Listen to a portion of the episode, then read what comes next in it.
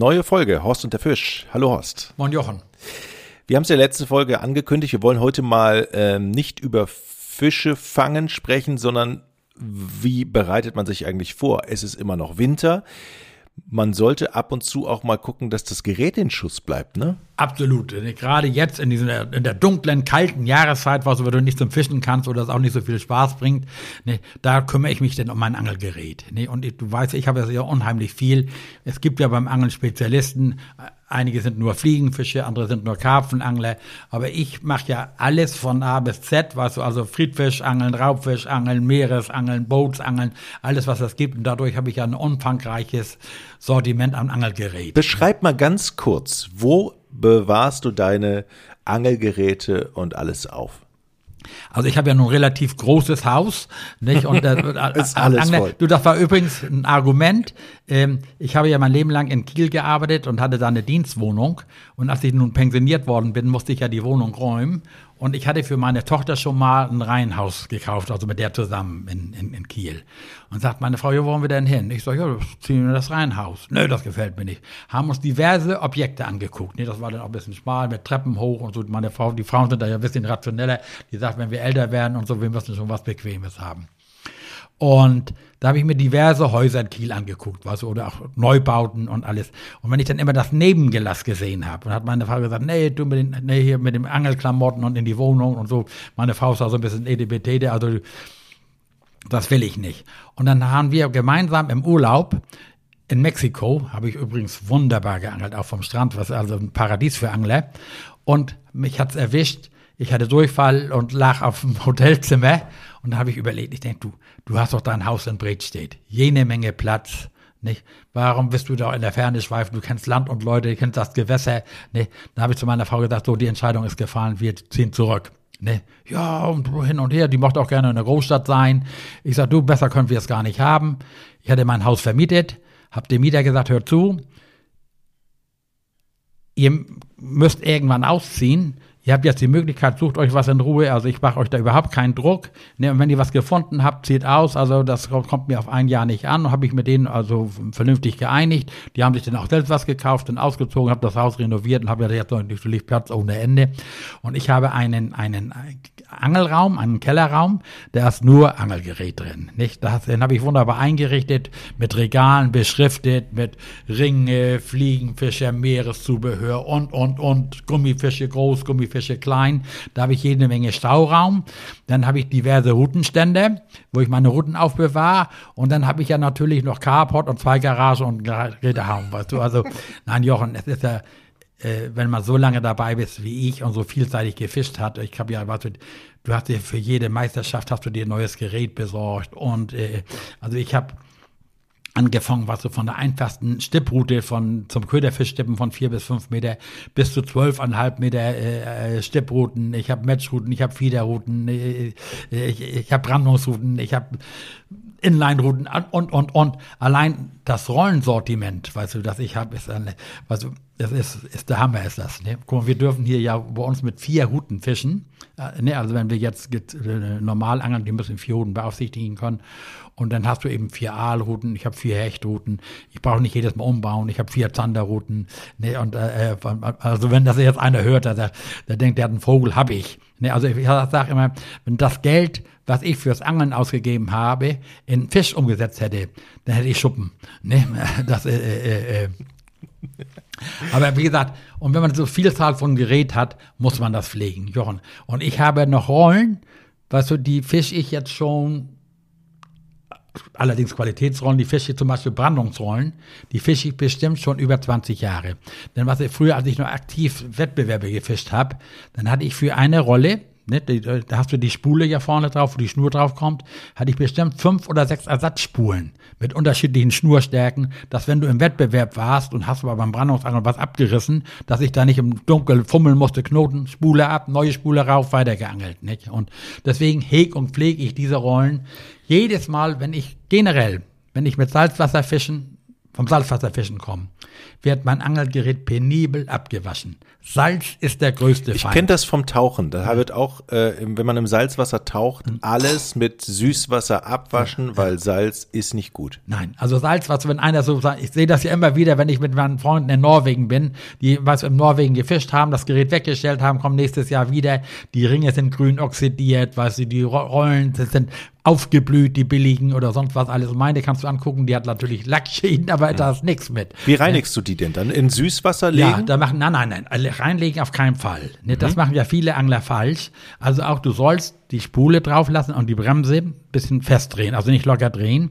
Und dann lasse ich sie einfach nur unter fließendem Wasser, so, so handwarm oder Leitungswasser, spüle ich sie nur ab. Nicht, was du, viele meinen ja, was du legen sie in die Regentonne zwei Tage und Ja. dann ist sie schon ausgewässert oder so, das ist grundverkehrt. Ne?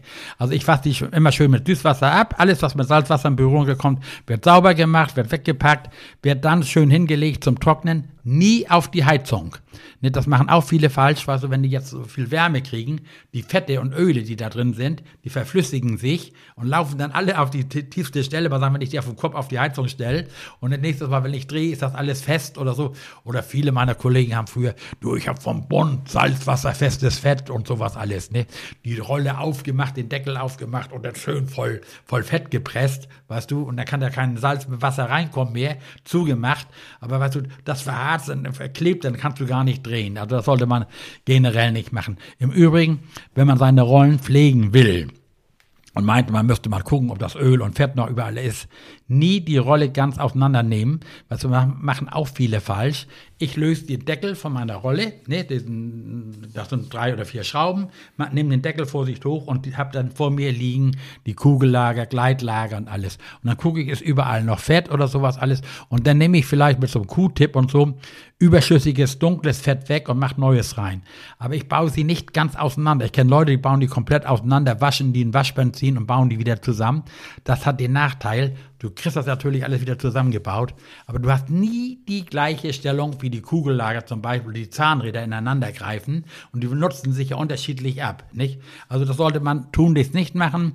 Das kann man ja vielleicht einem Spezialisten überlassen, der das dann erneuern muss, wenn das ist. Also Deckel aufschrauben, mal reingucken, muss ich ein bisschen Öl oder äh, Schmutz, was sich da angesammelt hat, rausnehmen, dann mit einem Q-Tip oder mit einem kleinen Pinsel wegmachen, neues bisschen Fett ran nachmachen, auch nicht zu viel. Und dann muss man wissen, man soll nur gutes Fett nehmen oder gutes Öl nehmen. Was wenn jetzt zum Beispiel, viele nehmen ja dieses, was auch wunderbar hilft, mal zum Quietschen, so Caramba oder WD-40, nicht? aber das verfliegt und löst auf. Ne? Also da an die Teile, wo ähm, Fett ran muss, das gibt ja heute Graphitfett und, und, und, also, oder gutes Nähmaschinenöl, was ich habe so eine Flasche Nähmaschinenöl, das ist säurefrei, da ein paar Tropfen drauf, ne, auf die Achse, da wo bewegliche Teile sind, an der Kurbel Tropfen Öl ran und alles, dann mache ich so, die mache ich die Rolle winterfest, schön sauber wegwischen, dunkel weglegen, dann habe ich schon mal meine Rolle Picobello überholt. Als nächstes kommt die Spule, auf der die Schnur ist. Ne?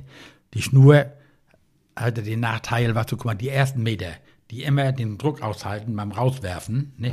die sollte man ab und zu mal kontrollieren, weil und dann abschneiden, dass du ein neues Ende kriegst. Guck mal, wenn ich jetzt mit einer Brandungsrute mal sagen werf oder mit einer, mit einer Zanderrute auf Zanderfisch, dann habe ich immer so 80 Zentimeter hinter mir hängen und die 80 Zentimeter sind ja oben im Ring und haben immer den größten Druck, leiden am meisten. Dann schneide ich mal zwei Meter ab, weißt du, und haben dann wieder neue Schnur, dass das dann äh, wieder Picobello ist, dass man da keine Probleme hat.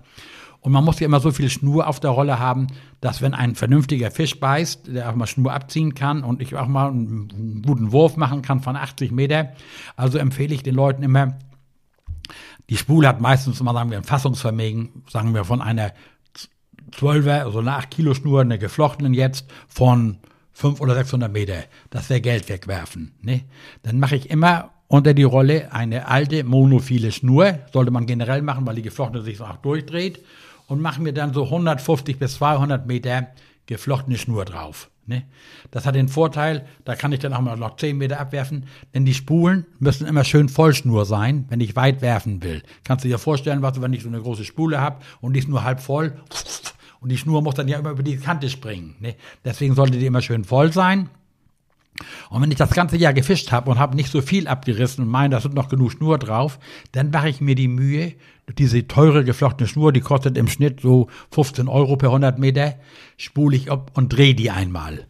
dass das Ende, weißt du, was ich unten habe, was noch nie im Wasser war, nachher nach vorne kommt. Ist ein bisschen mühsam, aber ich habe so eine Schnurspulmaschine, kann man sich auch irgendwie helfen mit der Spule oder sonst was. Oder man schickt die Frau los und lässt die zweimal hin und her laufen, ne, dass die Schnur runter ist. Und dann die neue Schnur, die alte, die gedrehte Schnur äh, wieder neu ausspülen, wobei man immer darauf achten muss, sie muss sehr fest aufgespult werden.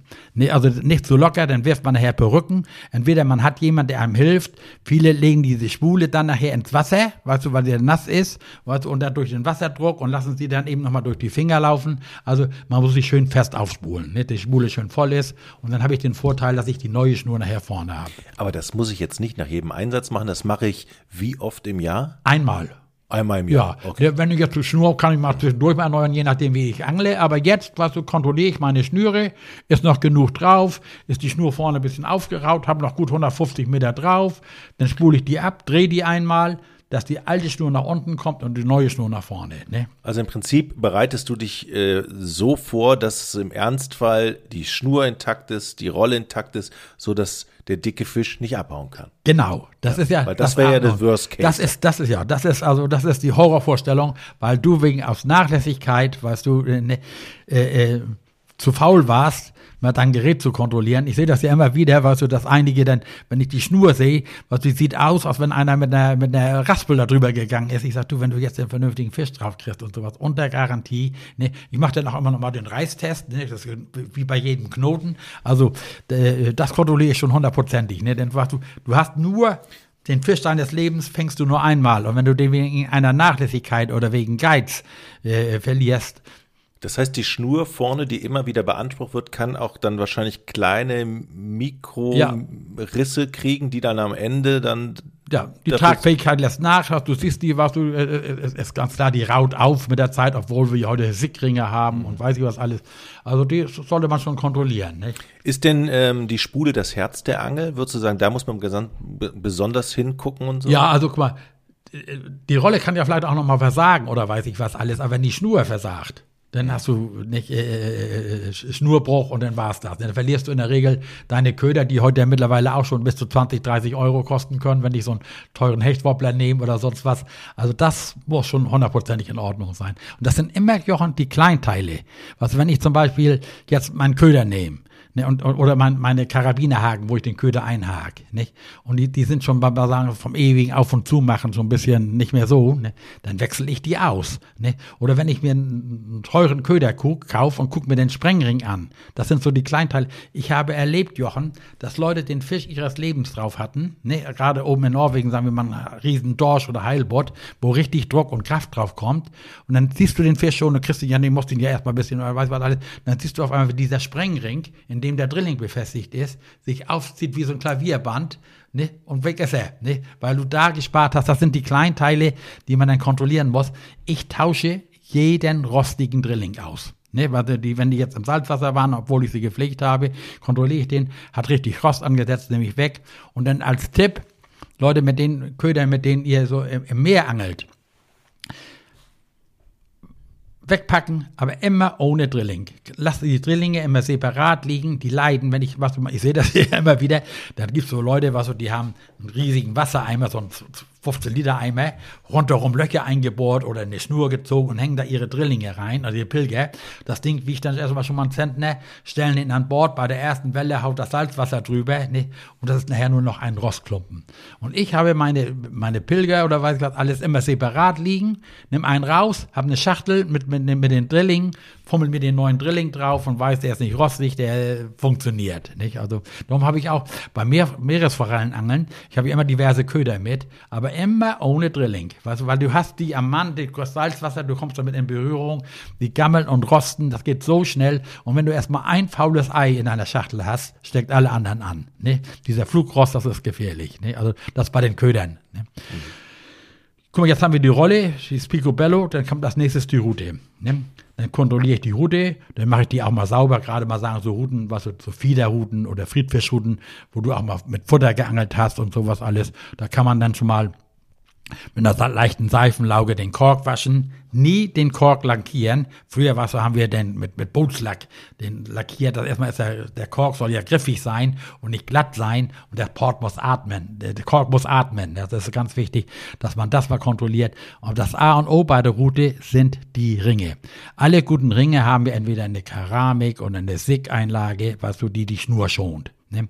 Und da gibt es einen Trick. Entweder du nimmst so ein bisschen Watte oder einen Darmschrumpf und ziehe die durch jeden Ring.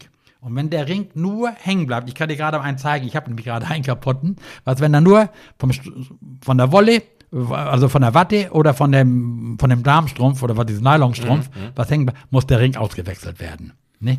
Ich habe auch, Jochen, das sind alles so Erfahrungswerte. Ich war zum Makrelenangeln auf der Nordsee und dann hast du ja unten ein schweres Gewicht und in der Regel oben fünf Makrelen, die richtig Wind machen. Du. Und ping, die Schnur durch. Ich denke, was hast du da für billige Schnur gekauft? Neues Vorfach ran, wieder ran, weißt du, du wirst dann ja auch nervös, wenn die Nachbarn fangen und du musst dann noch montieren. Was, wieder raus, du kriegst wieder fünf Makrelen drauf, ping, wieder die Schnur durch. Was ist das denn? Da hatte ich im Spitzenring der Route einen ganz kleinen Haarriss, den du nur bei Druck sehen konntest. Sonst war der mhm, optisch zu. Mhm. Und wenn jetzt Druck auf die Ringe war, der wie, das ist wie ein Messer, schneidet dir die Schnur durch. Ne? Dann habe ich den Schnurring abgekniffen, weißt du, und habe mit dem zweiten Ring weitergeangelt, weißt du, weil du ja ins Jagdfieber kommst. Also die Ringe so schön kontrollieren, dass da äh, nichts bei ist, weißt du. Und dann als nächstes eben die Köder sagte ich ja schon, die kontrollieren, was, wenn ihr da so eine Köderbox habt, wo ihr ein paar Pilger oder ein paar Blinker da drin habt und da rostet nur einer. Der steckt alle anderen an, nicht? Und wenn die erst rostig sind, was du, dann ist er, ist ein Schwachpunkt und äh, muss man austauschen, nicht? Das ist ganz wichtig. Mhm. Das heißt, ich muss aber auch beim Angeln aufpassen, dass ich meine Route nicht irgendwie in den Dreck schmeiße. Klar, wenn ich mich hinlege, ausrutsche, dann, aber, aber auch der Umgang vor Ort ist ja wichtig. Du, Jochen, ich, also wir, wir waren ja, ich, ich sage vom Wahnsinn und Tingel oder so, wir sind ja immer nach Rügen hergefahren zum Mehrfachanblinker, mein Kumpel und ich. Nachts um zwei los, warst du dann noch über die alte 105 da hochgefahren alles. Und dann hatten wir auch davon mal angegeben, was wir gefangen haben, auch mal gezeigt. Und dann hatte ich meinen Arbeitskollegen mit. Ne? Und ähm, wir haben dann geparkt, das nannte sich der Nordstrand und zu dieser Juckstelle, wo wir angeln wollten, war es so ein Fußmarsch von zwei Kilometer oder weiß ich was alles. Und das in Warthose und voller Montur, weißt du. Und dann forscht dahin, warst du Steilküste runter und angelten. Und wir waren dann den ganzen Tag und ich glaube, ich hatte dann schon zwei oder drei Meeresverletzungen, mein Kumpel auch. Und mein Kumpel holt aus und kommt mit der Rute gegen so einen Stein und verdeppert sich seinen Ring. Ah, sagte Route kaputt. Ich laufe zurück zum Auto und hole mir eine neue Route. Ne? Haben wir immer eine Ersatzroute mit, aber er muss ja jetzt diese zwei Kilometer nochmal hin und zurück laufen, weißt du, und rennt dahin, Jochen, und holt in, in der, in eine Route raus und weiß was alles steckt, die nicht zusammen, ne? Und wir sehen ihn schon wieder kommen, aber ihm war der Weg zu uns zu weit, da war noch eine Stelle vorher, die Fisch war und hat sich dahin, wir haben ihn da hinten angeln sehen und äh, wir haben gefangen. Wir waren da, was, das war gerade wieder ein Schwarm Meerforellen da, wir haben gefangen und wir hatten immer vereinbart, wir winken, wenn wir was haben. Und dann haben wir auch ein bisschen gewunken, weißt du, so, dass er das nicht sehen konnte, dass wir gut gefangen haben, weil wir wollten uns sie auch nicht unbedingt ranholen. Du, und auf einmal lief er wieder weg dann hatte er das falsche Spitzenteil mitgenommen für die Route. Weißt du, die, wenn du so identische Routen hast oder sowas, alles, dann war das auch kaputt. Also, das kann natürlich auch beim Angeln passieren. Ne?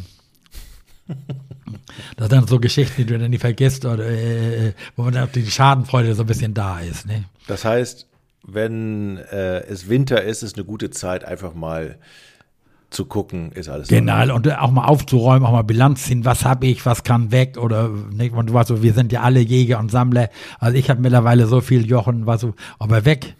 Trennst du dich gerne? Nein. Also nicht vom Angelgerät. So ja. Also Klamotten und alles sage ich zu meiner Frau weg, weg, weg. Aber Angelgerät, nee, weißt du, das sind auch so Teile, irgendwie, da habe ich Verbindungen mit und das vieles, was nutzlos ist, was bei mir rumsteht, was ich bestimmt nicht mehr anfasse, wo ich nicht mehr mit angel.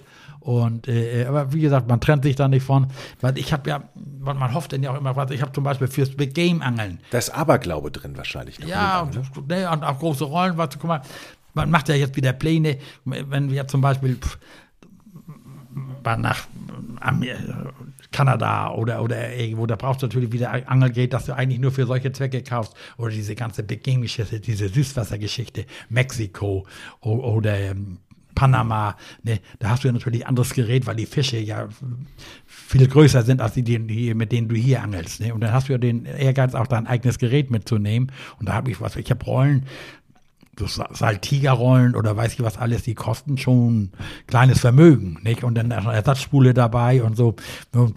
Die, du wirst doch ganz gut ausgestattet, glaube ich, oder? Ja, also mittlerweile. Jochen ist das ja so, ich meine, da bin ich immer, versuche ich auch immer ehrlich zu sein.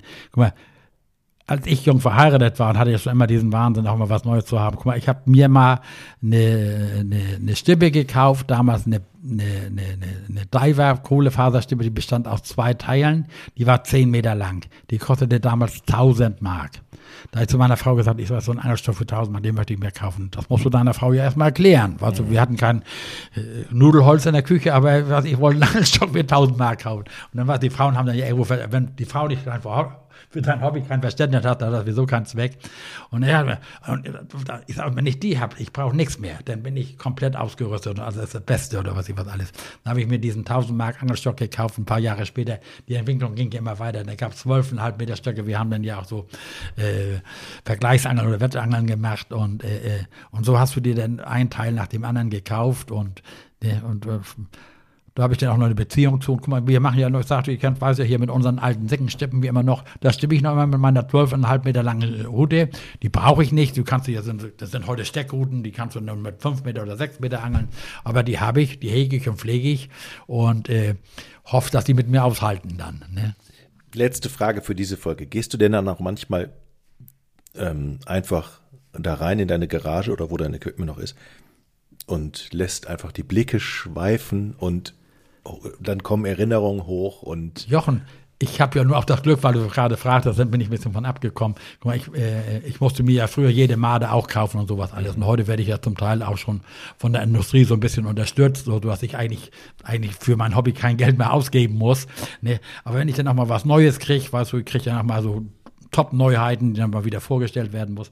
Dann setze ich mich hin und habe meine Freude, wenn ich an dem Gerät drehe und was bin begeistert, wie diese Technik funktioniert, was wie leicht, was du heute der Trend geht ja immer zu ultralight und ultraleicht oder so, weißt du, das also wenn ich jetzt hier, was wir haben ja schlechtes Wetter und ich habe bei mir im Garten im Haus zu tun und komme nicht zum Angeln, dann kannst du mich in meinem Angelraum, was du, als du gerade eben gekommen bist, war ich auch gerade dabei und begutachte mein Geschirr und drehe da mal dran und überlege, was ich wollte mir jetzt gerade eine Dropshot-Montage bauen, was wenn das Wetter jetzt besser wird, wollte ich dann mal mit Dropshot auf Barschangeln gehen, weißt du, und da, äh, das ist auch wieder so eine spezielle Methode, der, der erstmal ist der Fisch, äh, lässt sich schmecken, den kann ich jetzt auch gerne angeln, weißt du, ohne dass ich da gegen irgendwelche irgendwelche Gesetze verstoße.